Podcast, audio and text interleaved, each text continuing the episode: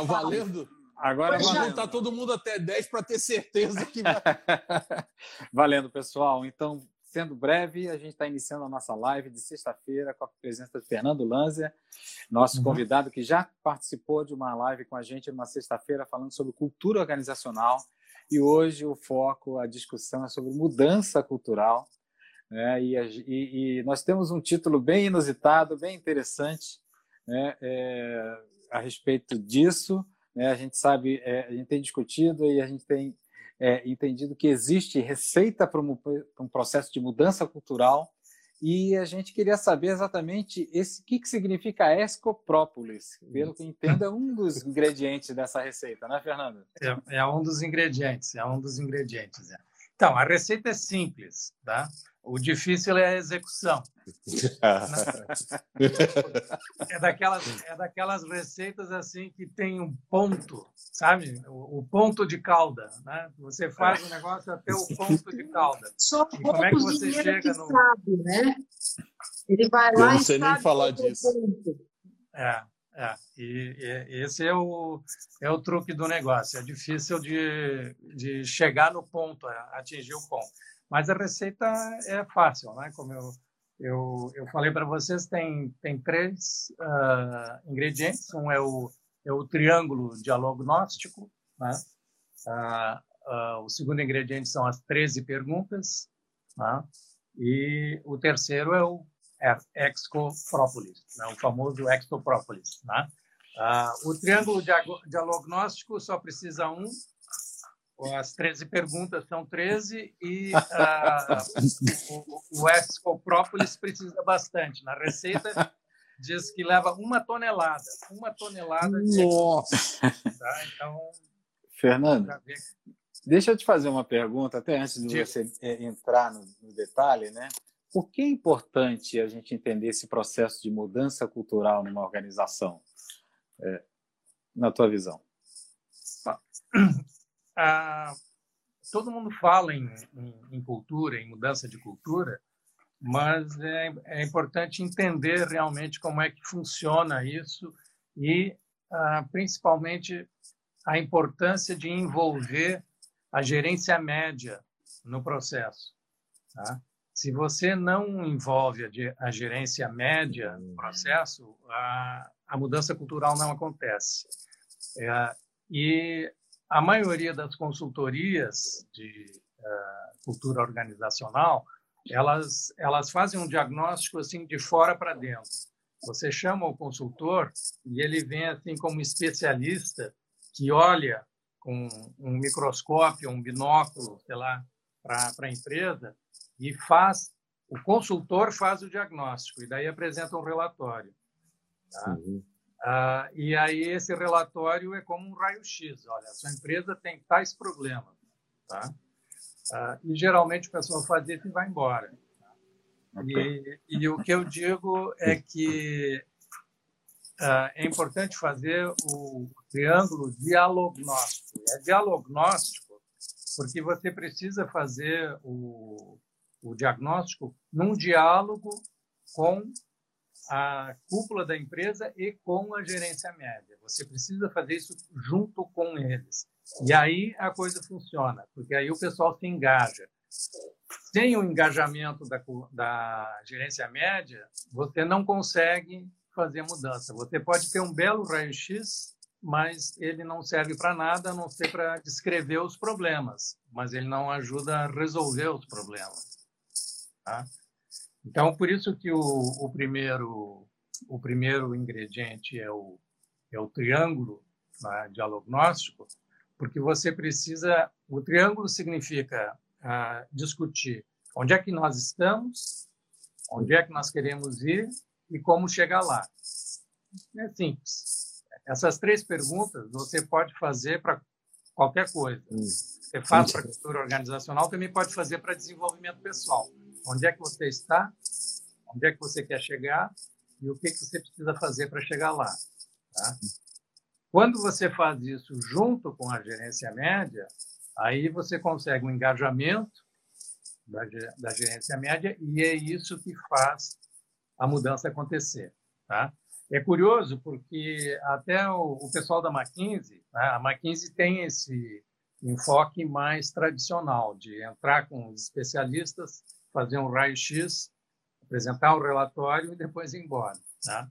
Mas eles fizeram um livro há, há anos atrás em que, ele, que o, o, título do livro é Real Change Leaders, quem são os verdadeiros líderes da mudança.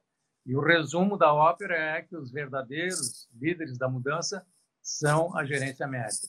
Então, eles mesmos reconhecem isso, embora na prática não pratiquem isso. Tá?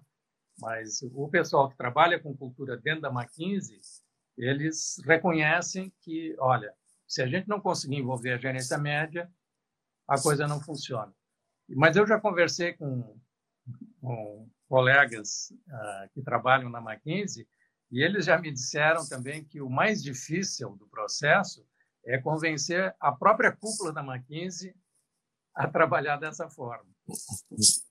Porque as consultorias tradicionais estão muito acostumadas naquele modelo de que eles fazem o diagnóstico e apresentam um relatório.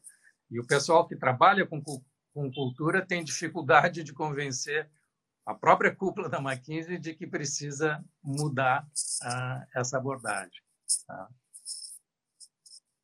Se você não entender esse processo, não conseguir esse engajamento, a, a cultura não muda, tá? não muda. Fica só um, uma conversa acadêmica ou um, uma conversa assim uh, da moda, Tá?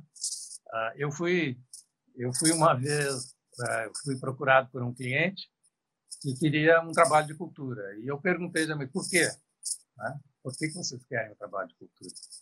E eles me disseram, olha, porque na verdade está todo mundo falando nisso. E aí nos perguntaram, o que, que vocês estão fazendo sobre cultura? E aí a gente se deu conta que a gente não está fazendo nada. Então, por isso nós queremos um trabalho de cultura. Eu digo, bom, mas isso não é motivo suficiente. É? Ah, está na moda, então nós temos que fazer também. Não, peraí. Tem que entender o, o, o, que, que é o que, que é a cultura organizacional. Ô, Fernando, só, fal, só faltou eles perguntarem se dava para fazer em 30 dias, né? Ah, sim.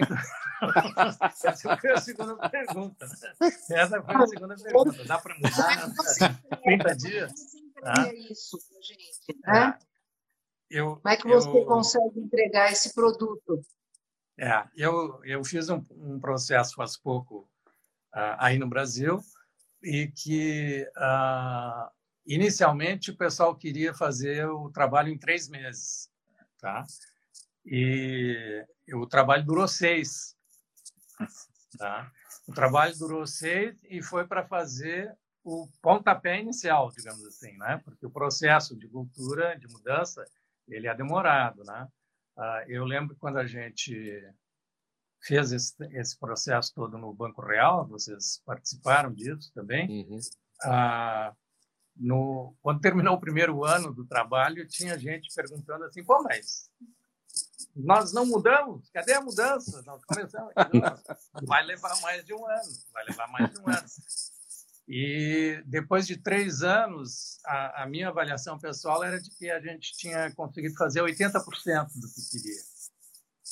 Mas ia levar talvez mais outros três anos para fazer os 20% que faltam. E talvez nunca se consiga fazer os 100%, porque a cultura uhum. continua mudando, né? Uhum. É, é eu, me, eu, eu me lembro que a gente teve o pessoal do Pão de Açúcar, a gente convidou o pessoal do Grupo Pão de Açúcar para fazer um benchmarking com a gente na época, e eles fizeram, estavam fazendo um trabalho muito bonito. E a gente perguntou assim: há quanto tempo vocês estão fazendo esse trabalho tão bacana? Né? E eles disseram: olha, faz sete anos.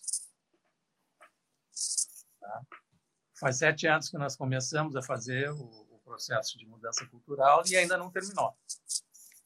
Fazer porque era antes da pandemia, né, Fernando? Agora, depois, tudo dá para fazer mais rápido, né? Então, o que você está dizendo, que um trabalho de, de, evolução cultural, eu gosto mais desse termo, né, da evolução uhum. cultural, ele seja para a vida inteira, porque você o tempo inteiro precisa rever, né? Aonde é. você quer chegar e como você pode chegar lá, não é? É. é, é como o desenvolvimento da própria personalidade. A pessoa não, não para, né? só para quando morre. Você não então, chega num bar, agora eu cheguei, beleza. Não, você vai sempre perseguido, né? É, você, é, um, é, uma, é uma viagem que não termina, né? Tá? Mas é importante você direcionar, né? Então, nesse esquema de fazer o, o diagnóstico, uhum. a, a gente pede para as pessoas descreverem qual é a cultura atual, onde é que nós estamos, e qual é a cultura desejada, onde é que vocês acham que a empresa deveria estar. Tá? E aí, em seguida, uh, o que, que você precisa fazer para mudar da cultura atual para a cultura nova. Tá? Uh, só que aí, então, é que entram as 13 perguntas. Como é que você faz isso? Porque quando você começa a falar e descrever cultura, ah, isso pode ser um mundo. Tá? O que muitas consultorias fazem, elas usam um questionário fechado, com perguntas que você marca ali com um X, tá? uhum. E, e, e, e, a resposta vai dar o famoso raio-X. Tá? e eu prefiro trabalhar com essas 13 perguntas, que são 13 perguntas abertas. Tá? Elas são 13 perguntas abertas e a gente organiza um workshop em que você coloca as pessoas em pequenos grupos e cada grupo de cinco, seis pessoas vai responder uma dessas perguntas. Tá? Então, por exemplo, as perguntas, quem, quem quiser saber as 13 perguntas, elas estão no meu livro, lá no, no Clube Cultura Organizacional, na página 92. Tá? Comprar o livro e vai lá direto na página 92, tem as 13 perguntas. Tá? Mas as perguntas são assim: ah, que tipo de gerente é promovido na organização hoje? Que tipo de gerente você acha que deveria ser promovido na cultura desejada. E depois, o que, que você precisa fazer para mudar os critérios de promoção atuais para aqueles critérios novos? Que coisas concretas você precisa fazer? No que, que você precisa mexer para que haja essa mudança, né? E aí vão aparecer coisas de, sei lá, mudar o sistema de avaliação de desempenho, mudar o sistema de bônus, tem, N coisas. Mas o importante é que a gente pergunta isso para o pessoal da empresa, para os gerentes, né? para o, a cúpula e para a gerência média. Eles dão as respostas. E como eles dão as respostas e discutem em grupo e depois apresentam numa plenária e todo mundo então pode discutir e tal, o resultado é uh, uma coisa que, que o grupo considera né? seu resultado, né? Eles eles eles uh, adquirem a propriedade daquilo, né? Eles se sentem donos daquele diagnóstico. Não é algum especialista aí que veio da Holanda ou de onde de qualquer lugar e que veio aqui e disse o que está acontecendo. Nós dissemos o que está acontecendo e nós estamos propondo o que que precisa fazer para mudar. Aí a mudança acontece. Tá? Aí a mudança acontece. Então, Por Fernando, mas aproveitando esse, esse ponto, assim, é, é, esse próprio processo já é em si um, um processo diferente ou mudando, pode ser é, é diferente da, em relação à cultura da empresa, né? De repente é uma Sim. empresa extremamente hierárquica, né? Que é top-down, as coisas são decididas, né? A despeito do que o gerente pensa esse próprio, processo já é uma transformação, né? Já, é, mas a gestão tem que, tem que topar esse tipo de coisa, não? Porque. É, o, não, e não só isso, né, Roberto? Os, re, os resultados, né, Fernando, podem ser dependendo uma surpresa, né? Uma pequena surpresa. Será que né? ouvir, né, o que todos é. têm a dizer? É, geralmente, geralmente o, o, a cúpula no início tem muito medo do processo, uhum. tá? Quando eu começo a descrever isso, o presidente, os diretores, assim: peraí, mas você vai perguntar para os gerentes o que, que eles querem, como é que deve ser a cultura, e se eles quiserem um negócio completamente diferente? Eu digo: olha, eu garanto para vocês que 80% do que eles disserem vai coincidir com o que vocês disserem também. E, na verdade, eu começo fazendo esse processo com a diretoria faz com a diretoria para eles sentirem como é que a coisa funciona. E aí, quando eles participam, isso é um, um workshop de dois dias, tá? De, quando eles participam e geram eles o resultado deles, eles dizem, pô, legal, gostei. Então, vamos agora levar isso para a gerência média. Tá? Mas, inicialmente, eles têm muito medo. Eles têm muito medo. Uh, mas, quando eles participam, vem, aí, o medo diminui. E quando aparecem os resultados da gerência média, aí, efetivamente, olha, de 80% a 90% do que as pessoas estão querendo é a mesma coisa que a cúpula está querendo. Né? O, o, o, gerente médio não está dizendo, ah, vamos dar aumento de salário para todo mundo. Tá? Ele sabe que se fizer isso, a empresa quebra. Eles não são crianças e não, são idiotas. Tá? Ah, eles são mais maduros do que geralmente a diretoria pensa. Acho. Né? Uhum. Aliás, é comum quando a gente faz um diagnóstico desses que a visão do pessoal médio é uma visão mais crítica sobre os problemas da empresa do que a visão da diretoria. A diretoria tende a ter uma visão assim um pouco mais cor-de-rosa, uhum. porque de certa forma eles estão assim justificando a sua própria gestão. Então eles identificam os problemas mas a distância entre a cultura atual e a cultura desejada, tipicamente, ela é menor na diretoria. E quando você faz as mesmas perguntas ah, nos níveis intermediários, na gerência média, a distância é maior. Entendi. Eles têm uma visão mais crítica. Eles, eles veem o atual como um pouquinho pior e, às vezes, eles têm até um, um um ideal, né, um objetivo a alcançar mais ambicioso do que a própria diretoria. Tá? Então, isso, na verdade, ajuda a diretoria também a pensar assim, pô, de repente a gente tinha que ser mais ambicioso do que a gente está tá sendo e a situação está pior do que a gente está pensando. Então, a gente tem muito o que fazer, realmente. Tá? Mas o bacana desse processo é que você sai de um workshop de dois dias com um plano de ação. E com um plano de ação que é uh, projetos concretos, um responsável por cada projeto e com uh, data, data limite para apresentar uma proposta que a diretoria pode simplesmente assinar embaixo e dizer, ok, faz. Fernando, deixa eu fazer uma pergunta. Não sei se eu vou antecipar alguma coisa que você vai falar, mas se, se for o caso, você, você me fala. É, você falou que 80%, 90% tem concordância, né? E nesses 20%, 10% que não tem concordância, né? Como é que, como é que se lida com isso? Porque às vezes os, a, os, a direção não está afim né, de mudar. É.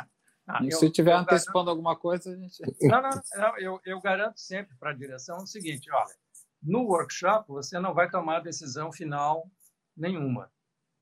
Você vai gerar propostas. E essas propostas, elas vão ter um prazo e um responsável para apresentar uma proposta formal, mais detalhada, para consideração da diretoria. A diretoria pode analisar a proposta e depois chegar à conclusão, ah, mas isso aqui é inviável, não dá para fazer. Tudo bem, a decisão final né, vai ser sempre da diretoria ou do presidente, não tem problema. Mas o presidente e a diretoria precisam ah, dar feedback para o grupo que apresentou aquilo. Olha, sua proposta não vai ser ah, implementada por isso, por isso, por isso. Ou não vai ser implementada agora porque precisa de tais recursos que a gente não tem, ou está faltando informação, ou existem outras prioridades, então isso aqui vai ficar para o ano que vem, mas você precisa dar uma resposta para quem fez a proposta. Uhum, uhum.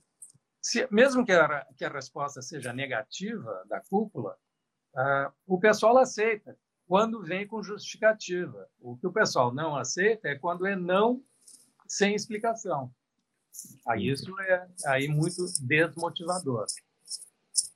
Em geral, o que acontece é que, como são só 20%, digamos assim, que não ajusta, e desses 20%, eu diria assim que metade não ajusta na hora. Mas assim, olha, nós queremos isso sim, mas vamos fazer o ano que vem, porque esse ano não dá. Estamos também fazendo coisas okay. demais. Né? Ah, mas aí, como o pessoal vê que os outros 80%, 90% estão andando, eles já acham que, pô, está mudando alguma coisa. Okay. Então, beleza. Então, ah, aquela minha proposta não foi. Mas tem uma outra proposta, da qual eu também participei, que eu também endosso, apoio, e essa está caminhando. Então, joia, pelo menos alguma coisa está mudando. Então, eles veem que o processo começa a caminhar. E se está caminhando só 80%, putz, 80% é uma maravilha.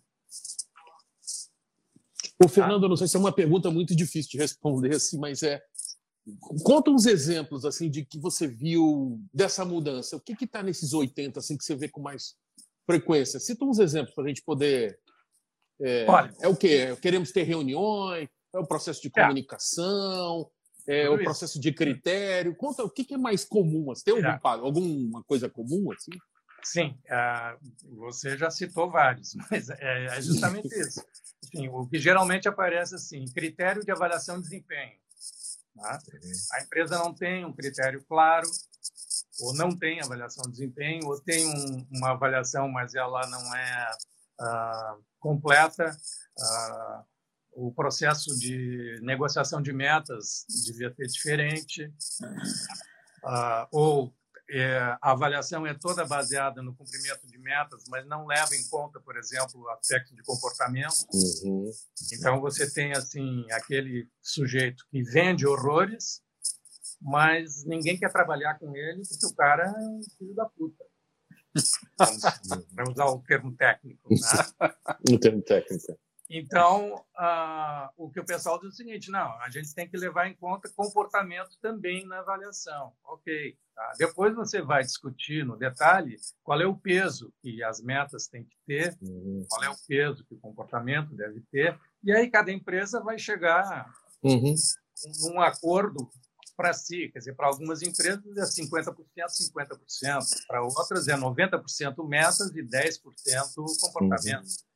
Aí cada empresa vai, vai chegar no, no, no seu mix. Né? Mas é importante levantar essa questão e aí então queria mudar. Uh, outra coisa que é comum é simplesmente ter reuniões. Tem gente que diz assim, ah, reunião é um saco, tem reunião demais, ou as reuniões não servem para nada. Né?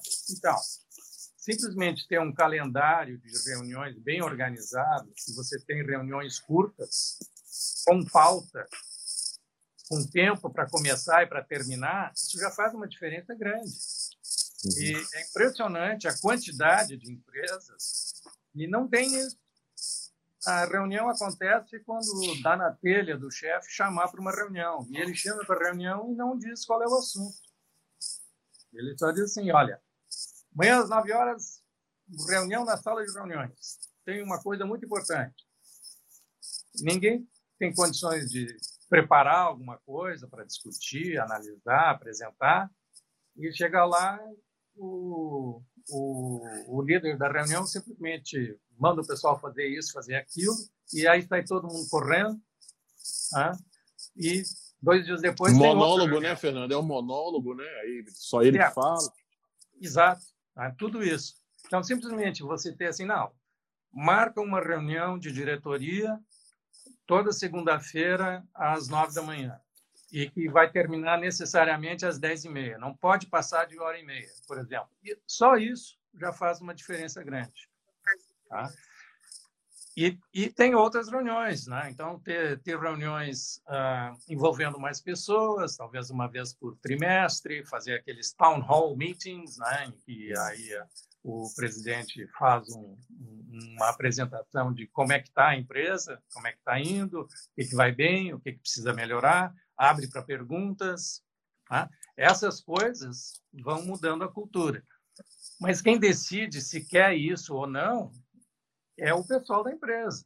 O pessoal da empresa pode achar, não, nós estamos com reuniões demais, nós precisamos é de menos reuniões. Então tá, então vamos reduzir as reuniões. Uma queixa comum é o seguinte, eu sou convocado para tudo quanto é reunião, uhum. mas só metade delas ou menos eu tenho alguma coisa a ver com o assunto. Então, levantar essa questão, dizer, não, pessoal, em vez de ficar convocando todo mundo para tudo que é reunião, vamos chamar só as pessoas que têm diretamente a ver com o assunto. Isso já ajuda muito. Tá? Ah, coisas de comunicação. Ah, a gente não sabe o que está acontecendo na empresa. Faz uma newsletter, faz um, um, um, órgão de comunicação interna, pode ser simples. Tá? Faz uma página, bota ah, isso no, na internet simplesmente manda, simplesmente manda para todo mundo uma cópia via e-mail, não precisa ser nada sofisticado. Pode ser sofisticado, se quiser, tá? mas pode ser simples. Mas comunicação é fundamental. Muitos dos problemas que são identificados são simplesmente por falta de comunicação. O pessoal se queixa assim: ah, nós não temos, nós não temos plano de carreira. Aí o cara de RH diz assim: não, mas nós temos sim. Existe um plano de carreira. Bom, mas ninguém conhece. É decreto secreto. Tá? Os caras fizeram a política, mas não divulgaram. Divulgaram mal. Tá? E aí a questão é, é comunicar. Então vamos comunicar regularmente, vamos criar um, um, um site, um billboard, onde as pessoas novas que entram na empresa, quando querem saber assim, como é que é o plano de carreira, ah, vai aqui, clica ali, está ali descrito. Mas se você não tem nem isso, as pessoas não ficam sabendo e depois começam a se queixar que a empresa não tem aquilo e é só um problema de comunicação. Isso é extremamente comum. Extremamente comum. E isso, geralmente, quando a gente faz um, um workshop desse, alguém levanta o problema, dizendo, olha, não tem tal coisa. E alguém do próprio grupo diz assim, não, tem sim. Pô, como que tem? Tem, eu já vi. Aí que você descobre, ah, não, então só, o problema é comunicação. Mas então, como que a gente vai fazer para melhorar a comunicação? Essa é uma das 13 perguntas. Como é a comunicação da empresa hoje? Uhum. Como é que você acha que ela deveria ser? E o que que você precisa fazer para mudar? Tá? Outra pergunta: Como são tomadas as decisões? Hoje, como você acha que deveriam ser tomadas as decisões? O que que você precisa fazer para mudar? Então, muitas vezes, existem coisas que são assim a mudança do regime de alçadas decisórias. Está tudo concentrado no presidente. Tá? O presidente tem que aprovar tudo, até aumento de salário para contínuo.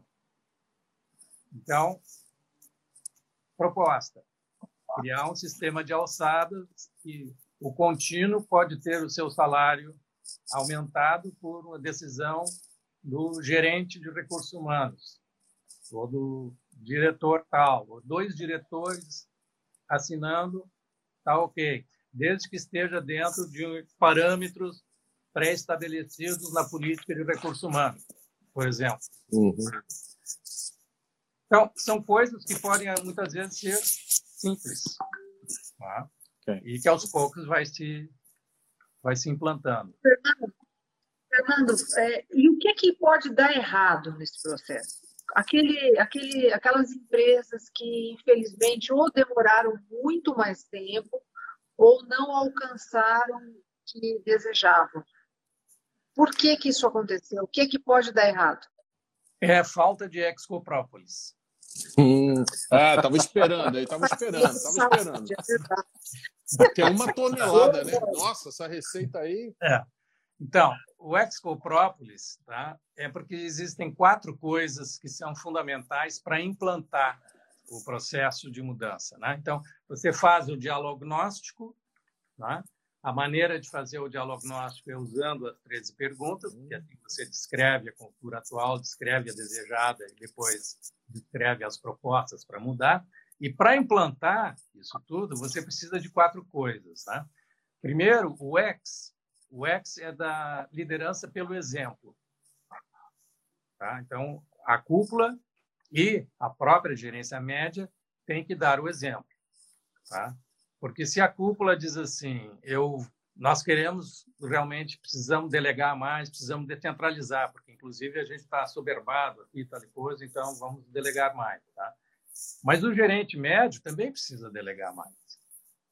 Se ele ficar centralizando muito, está tá trancando também determinadas decisões que são simples, que poderiam ser tomadas na, nos supervisores de primeira linha, por exemplo.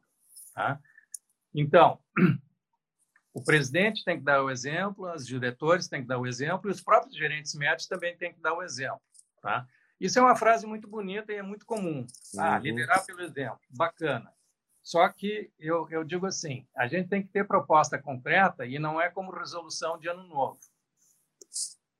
Resolução de ano novo é assim, ah, eu vou perder 5 quilos de, de peso. Ixi, vamos falar disso não. Segunda-feira. Pula essa aí, né? Eu vou parar pula, de fumar, pula. eu vou beber menos. Ah, enfim, é, eu quero saber o seguinte, o que, que você vai fazer para perder 5 quilos?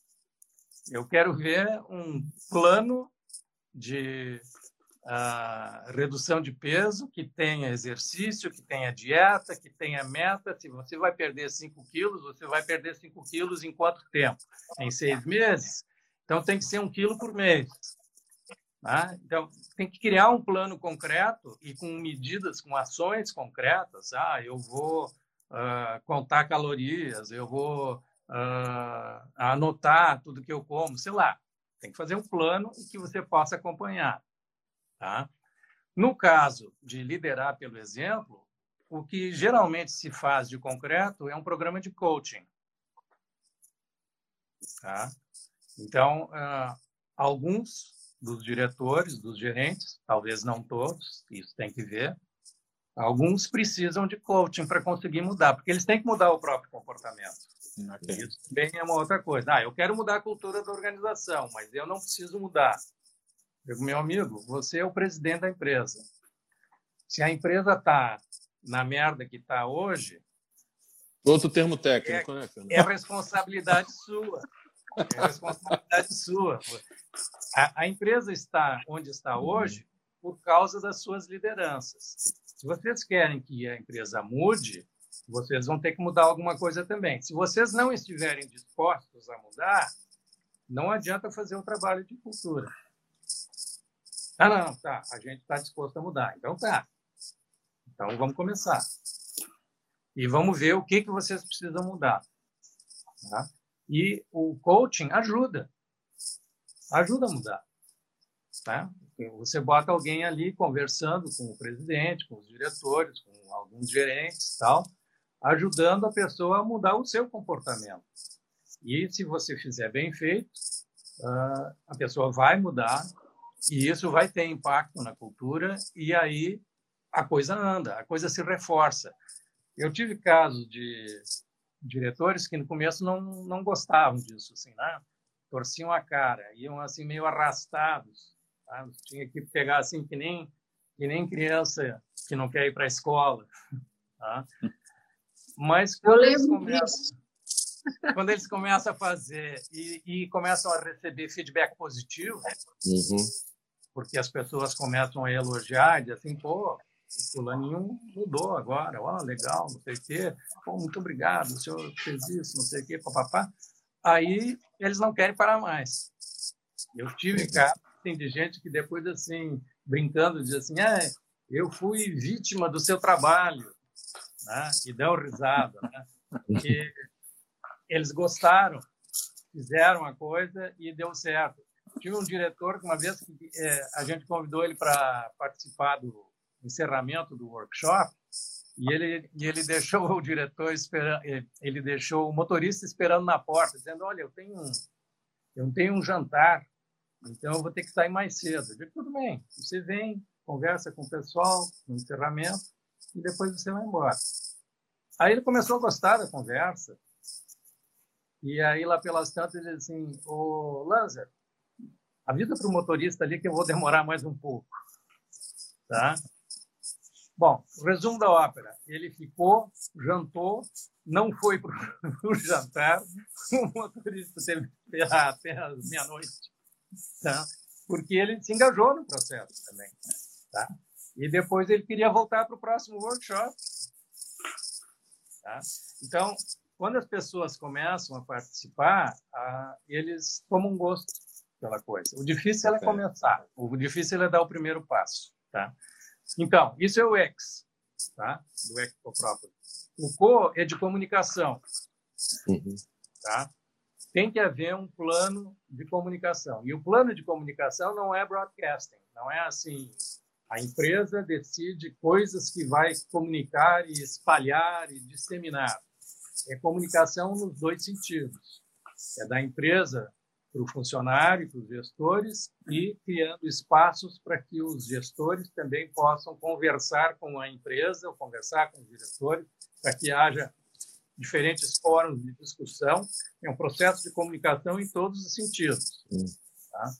Ah, eu expliquei esse processo todo para uma empresa no ano passado e eles compraram a ideia tudo, contrataram uma empresa de comunicação que fez um plano muito bom apresentaram. O Lanzer, o que, você acha disso? Plano, beleza, mas isso aqui é só metade. Porque todo o plano era só broadcasting, era só da empresa para os funcionários. Está faltando os espaços de discussão. Ah, você tem que, você faz um newsletter, você tem que ter um espaço para as pessoas escreverem cartas ao editor, para fazerem comentários. Não é, não é só mensagem, mensagem, mensagem. Tem que haver espaço para comentário. Tipo. É de Facebook. duas vias, né? De duas mãos. Né? É de duas vias. Tem que ser. Uhum. Tem que ser. Tá? Então, o primeiro, o primeiro é liderar pelo exemplo. Inicialmente, eu tinha isso como coaching. E aí, comunicação, mas aí ia ficar cocô própolis. Então, eu achei que era melhor para exco própolis. Tá? Melhor. O, o própolis é o seguinte: pró é de projetos. Os projetos são os projetos de mudança que nascem no workshop de diagnóstico.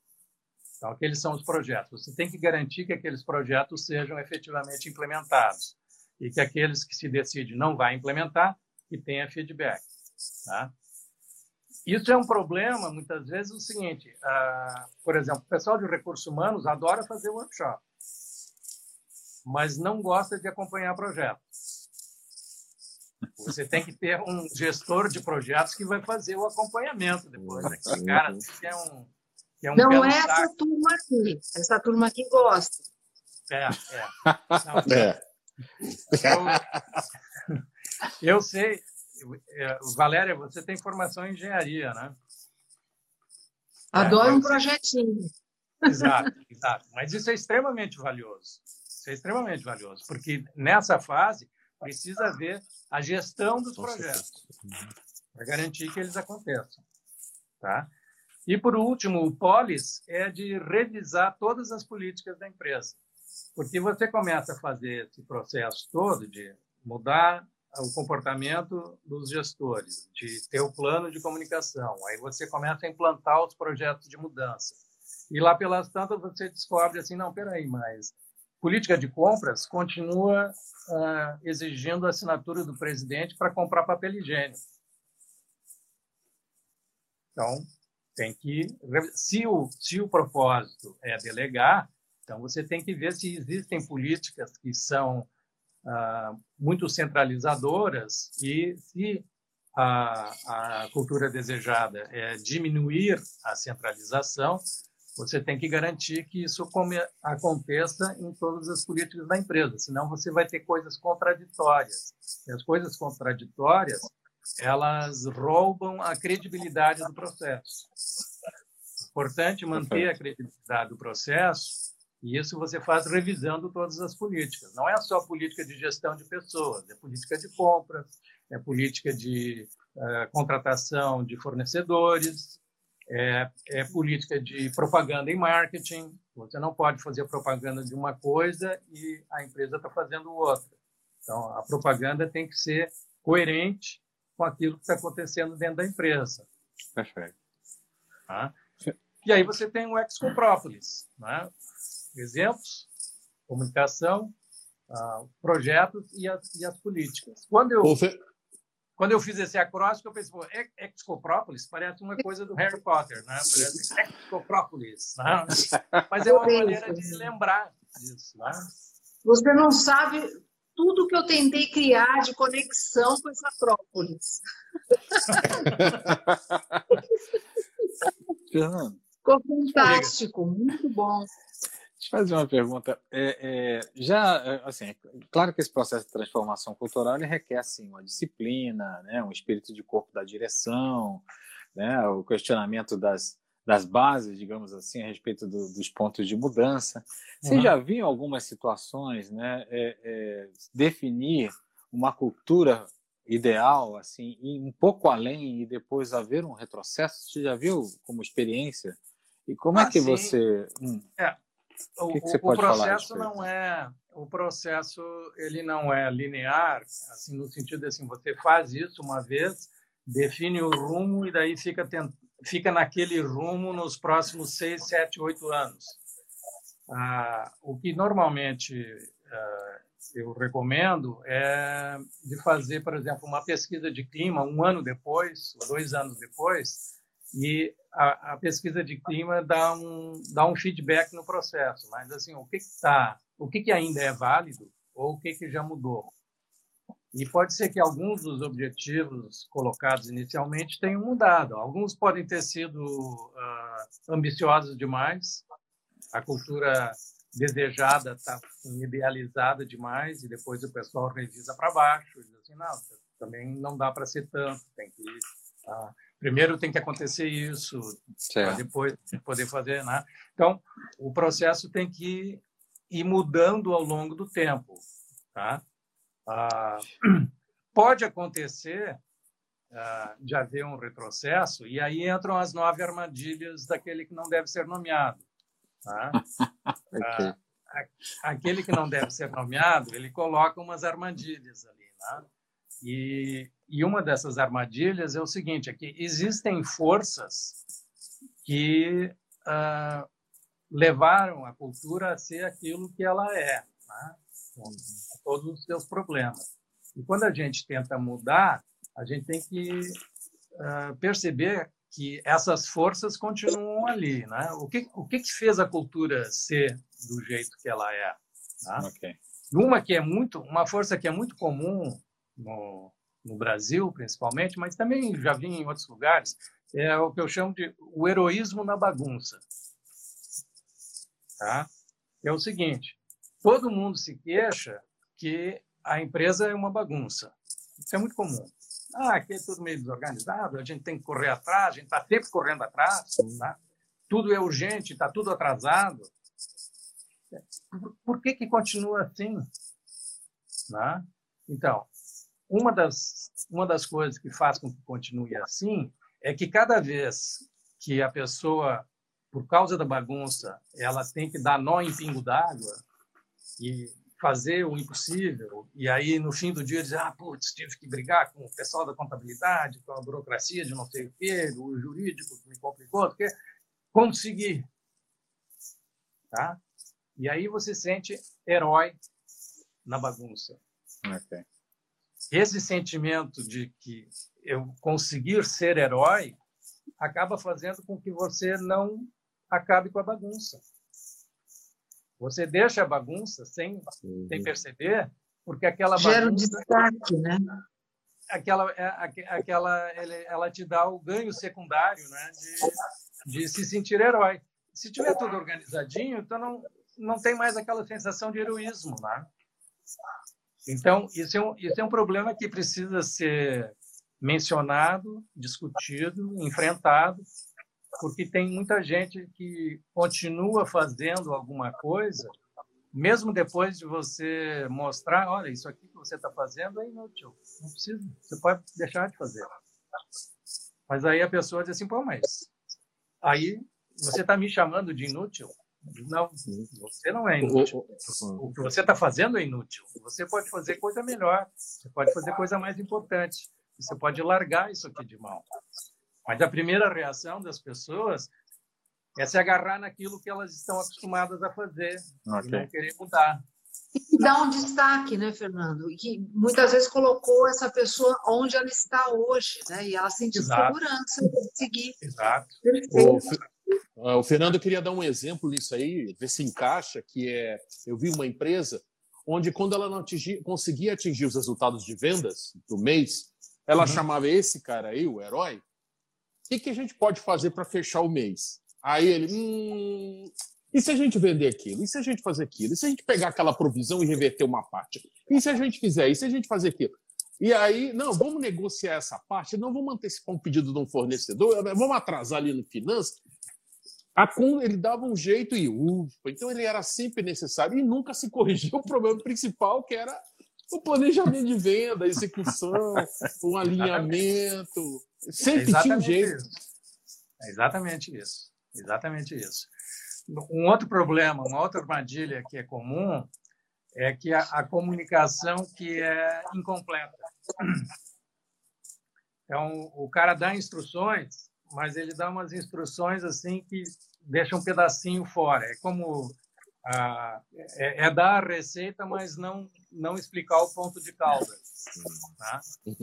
Ah, e aí o que que acontece? O sujeito que vai seguir as instruções, lá pelas tantas chega num ponto que não consegue.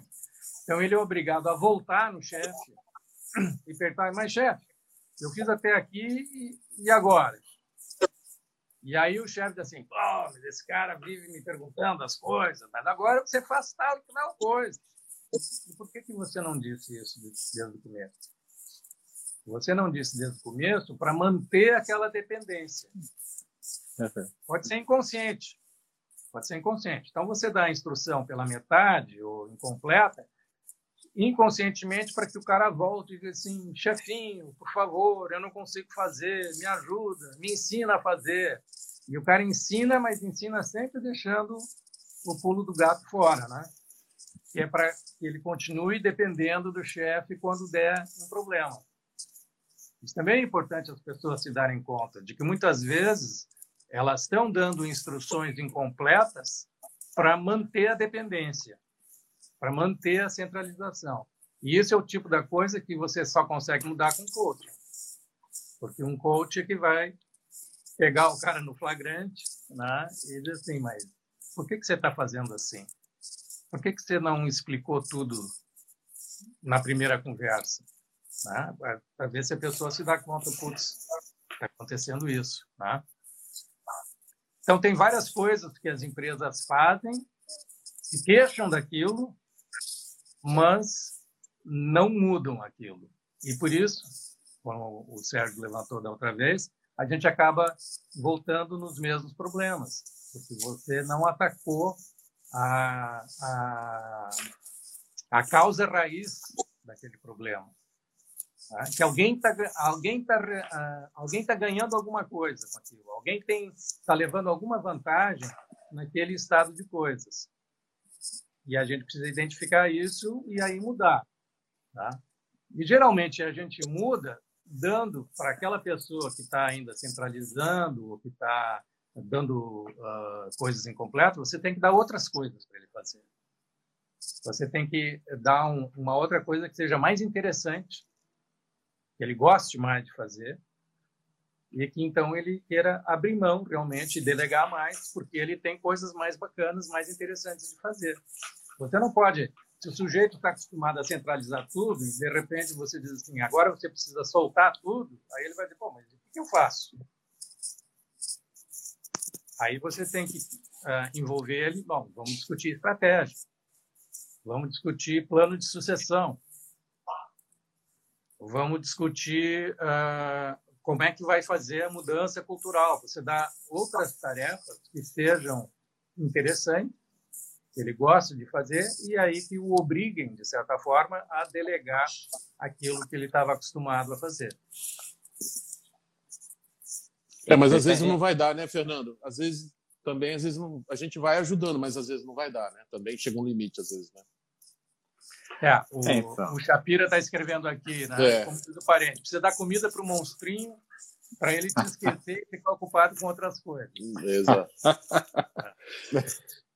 A gente, é. quando eu estava anos atrás no, no, Banco Sul Brasileiro e a gente tinha uma diretoria que tinha uma, uma série de problemas na época, a gente brincava e dizia o seguinte: olha, nós temos um terreno aqui no fundo que a gente tem que fazer uma quadra de tênis. E aí a gente deixa os diretores fazendo um torneio. Enquanto eles estão lá jogando tênis entre si, a gente consegue tocar as coisas que precisam ser feitas. Tá? Bom, tem aquela máxima, né? Quando os, os gerentes, os diretores vão para workshops, ficam um tempo fora, enfim, tudo funciona maravilhosamente, né? Nada dá errado, não tem problema. É, eu já vi é recordes de produção por causa disso, já nesses períodos. É. Fernando, tem, tem uma coisa interessante aí no que você está falando, né? Acho que primeiro, assim, é, é, em relação ao, ao, próprio papel de, do RH, de entender essas nuances, né? Essas mensagens que vêm no contexto, na dinâmica, e conseguir dar né, as, as sugestões né, para a mudança, né? Porque é. É, se identificar que de repente tem uma armadilha que está impedindo a mudança cultural né, e conseguir influenciar a direção, realmente é um acho que o recurso humano tem que ter primeiro a capacidade de entender né, contexto, depois a condição de influenciar, né, né para que essas armadilhas realmente não sejam efetivas, né? E o outro ponto ah. é, é, a própria frustração, né, que pode se criar, né, na, na equipe, né, no, no nos, nos colaboradores, né, se essas coisas não se realizarem. Né? Sem dúvida. Então, quando você começa o processo, você tem que dar continuidade, porque se o processo ah, morrer na praia, ou pior, cair na decolagem, tá? ah, isso é muito desmotivador. Então, quando o pessoal me chama para fazer trabalho de cultura, também eu começo perguntando assim: você sabe bem no que, que você está se metendo? Que é arriscado, né? Porque depois que começar, não pode parar. É, exatamente. Não pode parar, senão vai ser pior. Então, é, é bom, vamos, vamos, discutir, vamos conversar e vamos ver o que, que significa tudo isso e é, como vai ser importante. Você vai atravessar um rio caudaloso. Você não pode desistir na metade do rio, porque aí a correnteza vai te levar. Então, vamos fazer um plano bem feito que te leve até o outro lado. E que você não vai poder desistir na metade da, da travessia, que ali é o pior momento. Tá? Então, tem que saber em, em que canoa você está entrando. Tudo bem, tá? para fazer consciente, ter consciência dos altos e baixos, das armadilhas. Tá? e, e poder levar adiante. Nesse sentido, é muito importante discutir o papel de recursos humanos, realmente. Tá? Ah, às vezes, o pessoal de recursos humanos é o pessoal mais conservador que tem dentro da empresa. Eu já vivi isso. Às vezes a gente queria fazer mudanças e o próprio pessoal de RH dizia: não, o pessoal de linha não vai gostar. Eu já falei com o pessoal de linha. Eles querem. Tá? Ah, o, ah, o pessoal de RH precisa se dar conta de que eles precisam ser justamente agentes de mudança e não de, de manutenção do status quo. Tá? Ah, e o papel de recursos humanos, eu, eu repito sempre, é ensinar o gestor a gerir pessoas. Recursos humanos não gerem ninguém não gera, eh, não, não é gestor de ninguém. Tá? Ah, eu lembro que uma vez teve um, um sujeito que foi demitido e uh, lá pelas tantas eh, ele veio fazer entrevista de demissão comigo e ele diz assim, pois é, daí eu tive que fazer aquela avaliação de recursos humanos. Eu digo, peraí, avaliação de recursos humanos? É, aquela avaliação de desempenho que recursos humanos pede. Putz, eu fiquei, é, me contive, mas é, fiquei furioso, porque a, avaliação de desempenho não é uma coisa de recursos humanos, é uma coisa do gestor. E se, a, se na empresa se pensa que a avaliação de desempenho é uma coisa de recursos humanos, que você só faz porque aquele pessoal lá do RH fica enchendo o saco da gente se não fizer, isso está errado. A avaliação de desempenho é um instrumento de gestão do gestor para melhorar o desempenho do seu pessoal. E se ele não souber usar isso, você precisa ensinar ele a usar isso. E a usar porque vai ajudar ele a gerir, não porque RH quer. Porque se, se não está ajudando, então rasga e faz outra. E muitas vezes acontece isso. Por exemplo, a, empresa pode ter um processo de, de avaliação de desempenho. Na discussão da cultura vai aparecer ah, aquele processo de avaliação de desempenho não está sendo útil. Na prática, o pessoal está fazendo assim burocraticamente, está ticando ali, está fiz, mas não está ajudando o, o, funcionário a melhorar o seu desempenho, não está ajudando o gestor a melhorar o desempenho do departamento, da equipe dele, então está errado. Então rasga, vamos começar de novo. Precisa simplificar, talvez seja extenso demais, uh, talvez esteja avaliando a coisa errada, está avaliando coisas que na prática não são relevantes, né? só porque alguém inventou lá um modelo de competências e achou bonito e ficou aquilo ali, tal coisa, mas o que o cara faz no dia a dia não tem nada a ver com aquilo, por exemplo. Então, rasga, vamos fazer outro. Tá? E RH tem que ensinar o gestor a gerir e fornecer instrumentos e políticas que ajudem o gestor a gerir. Essa é a função. Eu já tive uma discussão muito grande com o pessoal numa empresa, em que, quando eu disse tudo isso, o, o diretor de RH disse: não, não concordo. Quem tem que fazer a, o plano de sucessão é RH. E quem decide quem vai ser o sucessor é RH. Eu digo, mas aí você nunca vai ter adesão do pessoal de linha. O gestor de linha tem que decidir quem é o sucessor. Uhum. Se você tirar esse papel dele, você está emasculando o cara, né? Está tornando ele impotente.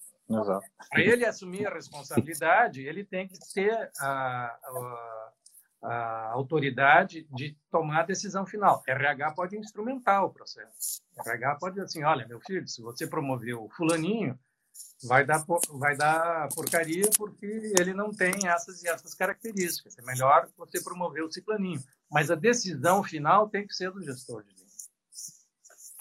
E RH tem que saber fazer isso, tem que saber influenciar sem se tornar o responsável pela gestão. O responsável pela gestão é o gestor de linha. Às vezes o gestor de linha diz, não, não, eu cuido do negócio, RH cuida das pessoas. Negativo. Meu filho, para você cuidar dos negócios, tem que começar cuidando das pessoas. Pessoas que reportam para você é que fazem o negócio funcionar. E você é responsável por isso. RH pode te ajudar. RH te dá instrumentos, te dá políticas, pode te ensinar a fazer isso melhor. Mas você, a primeira responsabilidade do gerente é gerir as pessoas que reportam a ele. E RH é apoio. E, e, o RH pode ajudar nesse coaching também, né? Eu acho que ele pode ajudar Sim. o gestor a se ver na posição de gestor e a se desenvolver. Eu acho que ele tem esse papel também, né, Fernando? Sem dúvida. O, o RH tem, é, o RH deve ser o, o sparring né, do, do gestor. Ele fechado lá com o gestor, dá uns, uns socos né, de, de afeto né, agressivo ah, para ensinar o, o, gestor a lutar. Né? O, o, RH tem que ter ah, coragem de confrontar, em particular, não na frente dos outros, mas em particular, assim, ô João, por que, que você fez tal coisa? Me explica. Tá? Ok, ah, por isso, por isso, por isso. Mas e a consequência qual é? E você podia fazer diferente? Como você faria se fosse diferente? Aí você age como um coach, né? mas tem que ser um coach que tenha coragem de confrontar, no bom sentido, para ajudar o gestor a melhorar. Tá? Se, se RH fica numa posição assim subordinada, de só dizer sim para tudo que o gestor quer, aí não está agregando muito valor. Né? Tá? Só tirando pedido, né? eu digo assim, se a empresa é um restaurante, RH não pode ser o garçom. O garçom só tira pedido. RH tem que ser sócio do restaurante. Tem que entrar na discussão de qual é o menu, como é que está organizada a cozinha, como é que é a decoração do restaurante, que preço a gente vai cobrar. RH tem que entrar nessa discussão. Uhum. Decisão final é do gestor de linha, mas RH tem que ser capaz de discutir essas coisas, porque daí vai agregar valor. Uhum. Ô, Fernando, eu estou aqui imaginando também o, esses, os empreendedores né, que estão escutando a gente. Às vezes não, não tem essa estrutura, ou ainda não passaram né, sobre uhum. isso, que eu acho que tem certeza, os empreendedores que estão escutando agora, ou mais tarde, quando estiver no YouTube, né, tudo, tudo que a gente preparar e disponibilizar, a cabeça deles, eu acho que, assim, prestar atenção do que os espera, né? Para tentar, desde o início, tentar estruturar para não cair, evitar essas armadilhas desde o início, quando começar a formação das equipes, quando começar a tomar outro patamar de decisões do negócio dele. Então, é. o que você acha? Eu acho que é super é. importante esse que a gente está discutindo aqui também. É, é quando você está numa startup, é, é, tudo assim mais ou menos como se fosse grupo de trabalho na faculdade, né? Está todo mundo junto ali, tocando, fazendo e tal. Quando a empresa começa a ficar grande, você começa a precisar de uma organização, né? uma distribuição de tarefas, é, é, de deixar claro o, que, faz o gerente, o que, faz o pessoal que reporta a esse gerente. Você precisa organizar um pouquinho mais, né? E aí você, lá pelas tantas, vai ter que começar a pensar em plano de sucessão também, né? Ah, eu, eu tive uma vez uma empresa ah, em que tinha três sócios que começaram com uma, uma startup e tiveram um sucesso fantástico. Lá pelas tantas, eles chegaram num ponto que eles, um dos sócios disse assim, olha, nós estamos nisso há 10 anos, nós estamos todos ricos, e eu quero fazer uma coisa diferente na vida. E aí os outros dois dizem, pô, mas como é que vai ficar a empresa quando se você sair? E aí, pela primeira vez, eles pensaram assim, pô, a empresa ela tem que ser capaz de sobreviver além dos seus fundadores. Tá? Ah, se alguém sair, uhum. é que fica no lugar. Aí é plano de sucessão. Então, quem é que fica? Tem alguém que pode ser? Vamos contratar alguém uhum. que daqui a três anos pode assumir o lugar do Paulinho que está indo embora? Aí, aí, começa. Então, o pessoal de startup tem que pensar nisso também. Ok, você começa, tá? Tá legal. Mas quando você chega a 50 funcionários, não é a mesma coisa quando você tinha 5. Uhum. E quando chega a 100, já é outro patamar. É. Tá? É, é importante isso, Fernando, assim, é, até porque a tendência, né, à medida que a empresa vai incorporando, né, o fluxo de entrada, né, de, de, de profissionais é bem maior, né, e corre-se um Exatamente. risco, né, de você cristalizar. Aí, aí você precisa ter uma cultura diferente. Você precisa começar a trabalhar a cultura, justamente, né, porque cada um que vem quando a empresa começa a crescer, cada um que vem, vem com uma, uma cultura do, do lugar de onde veio, né? Tá, eu trabalhava lá na empresa Y desse jeito. E aqui, como é que vocês fazem? Ah, não, aqui nós trabalhamos de outro jeito. E aí, ah, mas eu quero fazer como eu fazia lá. Não, peraí, mas aqui o nosso jeito de fazer as coisas é diferente. Nós temos uma cultura diferente. Então, vamos discutir qual é a cultura que a gente tem, qual é a cultura que a gente quer e pode até ser que é, é, a cultura desejada coincida com aquela cultura da empresa Y. Exato. Pode ser. Ou pode Mas ser, pode ser um problema. Pode ser um problema contratar muita gente da empresa Y para startup também. Né? Pode ser um risco, né? É um risco, é um risco. Você quer isso? Pode ser. Se, se você faz isso como uma decisão consciente, tudo bem. Agora, se você não quer ser a empresa Y, então, você precisa conversar sobre isso, isso claro, é. trazer o pessoal da empresa Y, conversar com eles e chegar a um acordo. Não, nós não queremos ser como a empresa Y, nós queremos ser um pouquinho diferente. Isso é o que nós queremos ser. Ok, legal. Quem não quer, e caia fora. Se você envolve todo mundo no processo e o grupo decide, não, é por aqui que a gente quer ir, a diretoria aprova, é por aqui que a gente quer ir, quem não se enquadra nisso que a gente quer, então é melhor sair. porque vai ser infeliz, vai é, viver brigando com os outros, né? enfim.